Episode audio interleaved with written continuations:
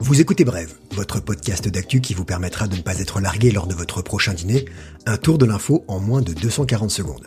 Au menu du vendredi 10 avril, la Terre Sainte n'échappe pas à la colère divine. Quand l'industrie du préservatif capote, on archive même les mêmes et le bon conseil pascal du grand frère.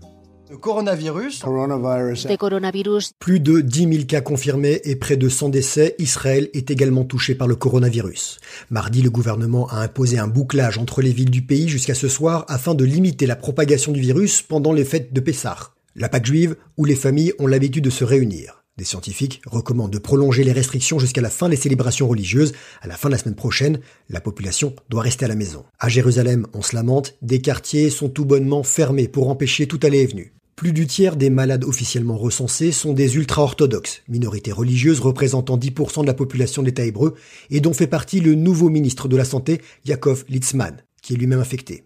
Dans certaines localités, des tests aléatoires vont être mis en place pour comprendre l'étendue de l'épidémie. Dans cette communauté, les règles de distanciation sociale imposées par le gouvernement n'y sont pas toujours strictement appliquées. Ces derniers jours, la police a fait irruption dans plusieurs synagogues où des prières étaient organisées.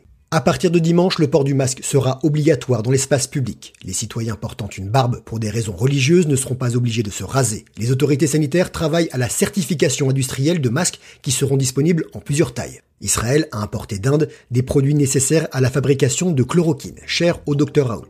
Les responsables du ministère de la Santé craignent une propagation du virus. Les fêtes de Pessah seront suivies des célébrations chrétiennes de Pâques, puis du Ramadan pour les musulmans.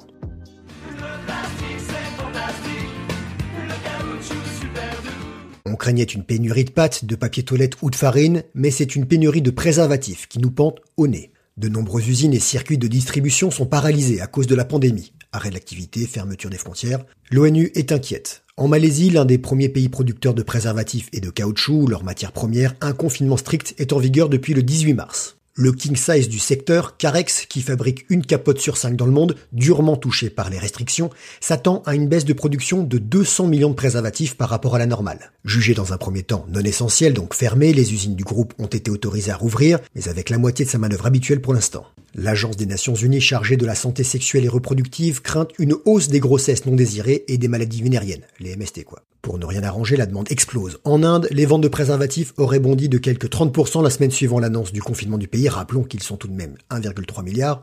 Une nouvelle de taille qui vient de Chine, la production reprend là-bas.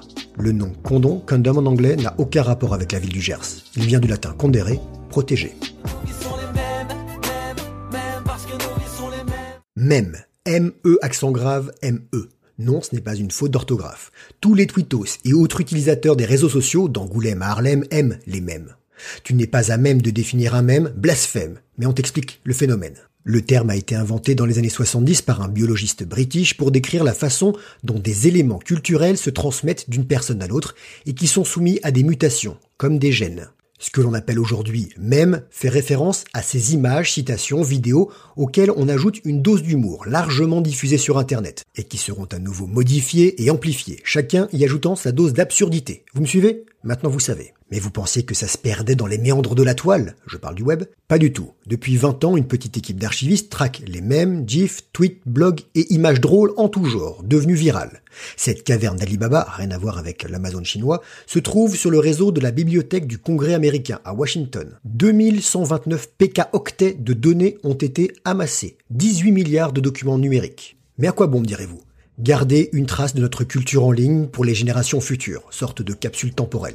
Et avec ce qui circule en ce moment sur Internet, nos descendants vont vraiment nous prendre pour des fous, si descendance il y a. Dimanche, c'est Pâques, vous n'avez pas de jardin pour la chasse aux œufs, c'est cloche. Mais apparemment, en appartement, c'est tout aussi marrant. Sur le site www.jeuxetcompagnie.fr, jeux au pluriel, vous trouverez des idées et des astuces pour amuser vos enfants sur le site Tête à modeler, tout attaché, un tas de do-it-yourself pour créer et bricoler de la déco à partir de matériaux de récup. Sachez que de nombreux chocolatiers sont ouverts et les artisans de la Confédération des chocolatiers confiseurs de France se mobilisent pour remercier les soignants. Opération solidaire Généreuse Pâques, une partie des confiseries cacaotées est distribuée à nos héros en blanc, mais aussi aux enfants hospitalisés et aux personnes âgées en EHPAD. Voilà, c'était bref, merci de nous écouter, on se retrouve non pas lundi, c'est Pâques man, Mais mardi, même podcast, même heure, suivez-nous sur les réseaux sociaux, parlez-en autour de vous, car l'info ça se partage, et à défaut de chocolat, on a une petite surprise sportive demain à 16h dans Brève.